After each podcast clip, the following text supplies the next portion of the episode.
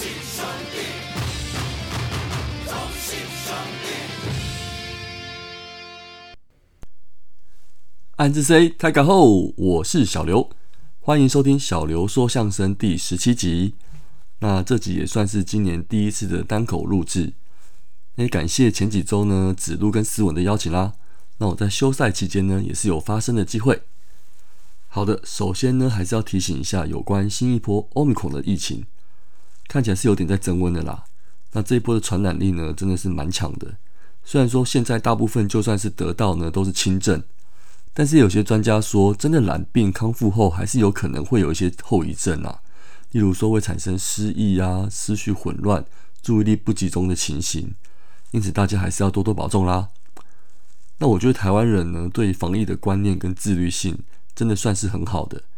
那比较值得担心的是，疫情也经过快两年了，大家也许多多少少有所谓防疫疲劳的心情。不过就是老话一句啦，保护自己也保护别人，就尽自己的能力做好防疫的工作吧。好，那另外再过几天呢，就正式进入到农历新年假期喽。也再提醒一下防疫升级的措施，包括大众运输工具禁止饮食，集会场所等个人维持室内一点五公尺、室外一公尺的社交距离，人流管制、实名登记等。那大家能遵守规定，应该就会平平安安过好年啦。啊，对对对，可以的话，能打疫苗就尽快去打疫苗喽。好的，还是要宣传一下。我们这些单口节目的主持人呐，也在前阵子参加了五四三主节目年节特别节目的单录制，所以放假期间服务不间断，也是有精彩的节目可以收听哦，就请再多多支持啦。此外，单口节目也已经集合在五四三周会谈这个频道了，重点在这新频道留言有参加抽奖的机会哦，听过就不要错过，期待大家留言刷一波起来。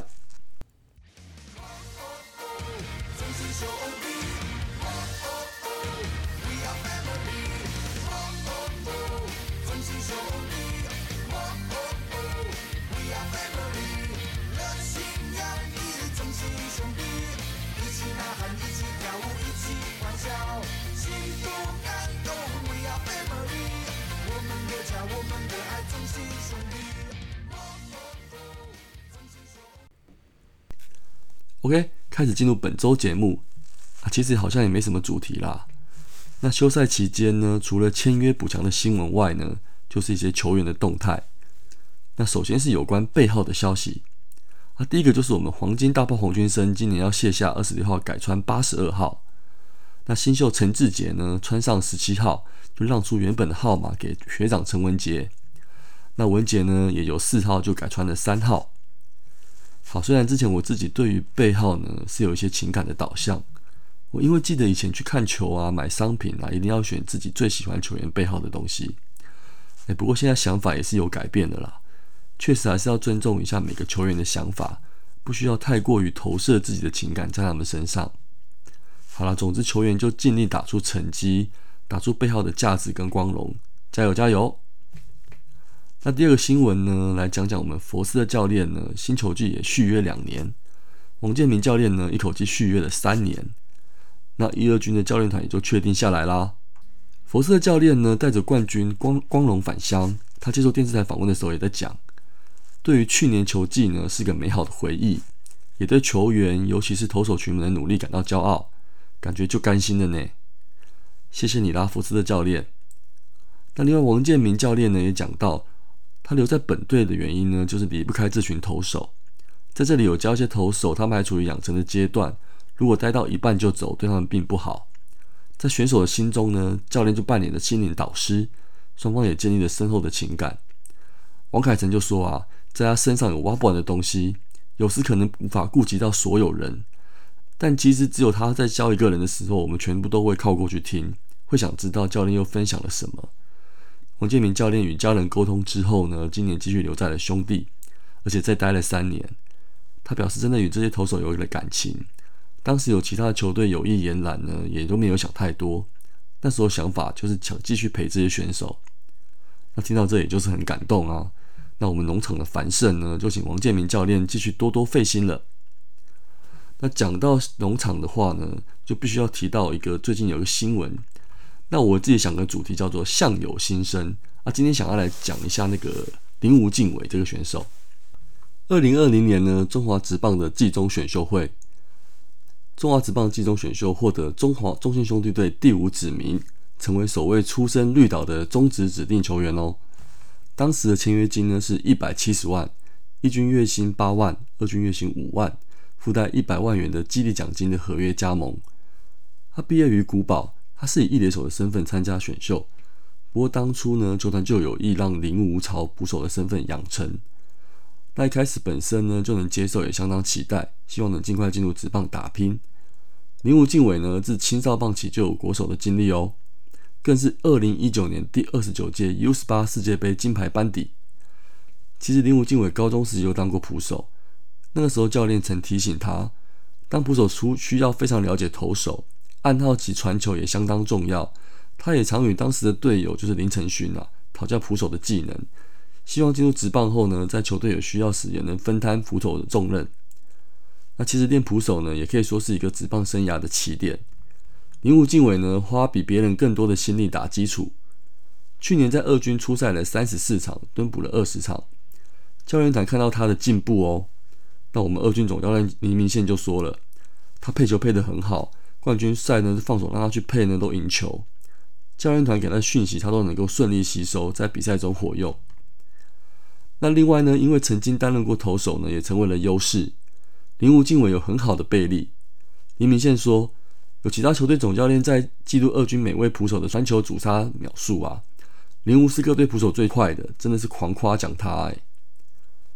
那我们的林无敬伟呢，阻杀能力出色，在挡球接球方面呢，还有进步的空间。那个托仔教练表示，如果这块再稳定一点啊，从比赛中好好修正，未来他一定会主力捕手之一。那至于打击部分呢，不需要太担心。其实他在高中的时候打击评价就很好，选球也很好哦。那去年二军打得不错，那林无敬伟季中被拉上一军，虽然没有机会出赛，但林明宪相信他在今年会展现更强烈的企图心。去年上去之后再下来呢，他的进步又更快了。有感觉到呢，应该有在上面看到一些东西，知道自己要什么。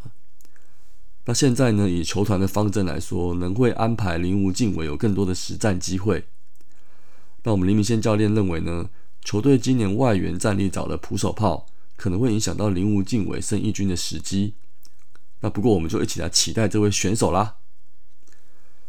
好，本周我选的最后的新闻呢，就是我们人气球星周董跟十二岁的儿子威力参加中信特工篮球队的活动啦。也想不到我们小周董是比较喜欢打篮球诶，不过没关系，喜欢运动的小孩就很棒。重点是难得看到周思琪跟小孩互动的场面，真的是有够温馨的。那其实家庭呢，就是每个人工作奋斗的动力。那借由这个新闻，就让我抛砖引玉一下。那因为再过几天呢，就是我最可爱的女儿生日啦。所以我想在自己这个节目呢，给他一些祝福哦。亲爱的巧巧，生日快乐！希望你在未来的每一天呢，都能过得很充实又开心，有富足的生活，又有善良的心。我们一起成长。最后呢，想唱一首很有意义的歌给你，加油，宝贝，永远爱你。那本周的节目就到这边，也预祝所有的朋友新年快乐喽！我们下次见，安志 C 张磊料。